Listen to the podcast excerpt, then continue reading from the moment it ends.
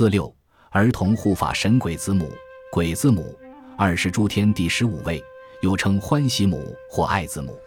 鬼子母原为伊朗女妖魔，后传入印度。鬼子母原为一外道鬼女，以吃小儿为生，后来皈依佛教。关于她皈依佛教的故事，佛经中有许多不同的记载。据《唐译经译注·毗舍那耶杂事》记载，传说古代王舍城有独觉佛出世，举行庆贺会，约五百信徒赴会。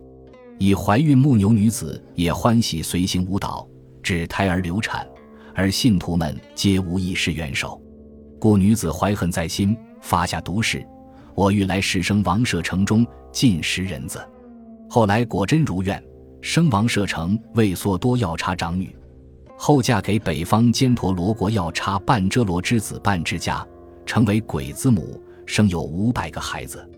从此，日日捕捉城中小儿食之。佛祖闻听，赶去劝说无效，遂趁其外出之际，将他最宠爱的小儿子爱姬偷偷藏匿在自己吃饭的饭碗里。鬼子母回家发现丢失爱姬，便寻全宇宙不获。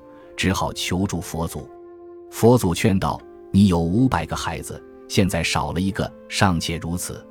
世人只有一两个孩子，失去了亲爱的骨肉，心中不知有多么悲伤呢。”佛祖劝其将心比心，并以因果报应进行说教，果然劝化鬼子母，令其顿悟前非，悔过自新，皈依佛教，成为护法诸天之一。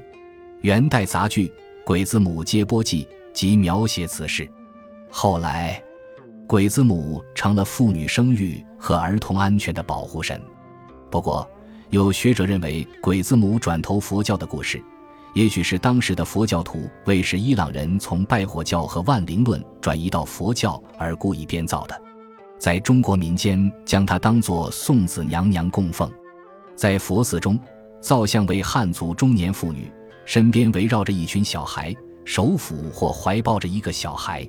据佛经记载，她是一个美丽的天女，身着宝衣，头戴天冠，腕佩罗串，耳挂铃铛，身边伴以幼童，笑容可掬，亲切温婉。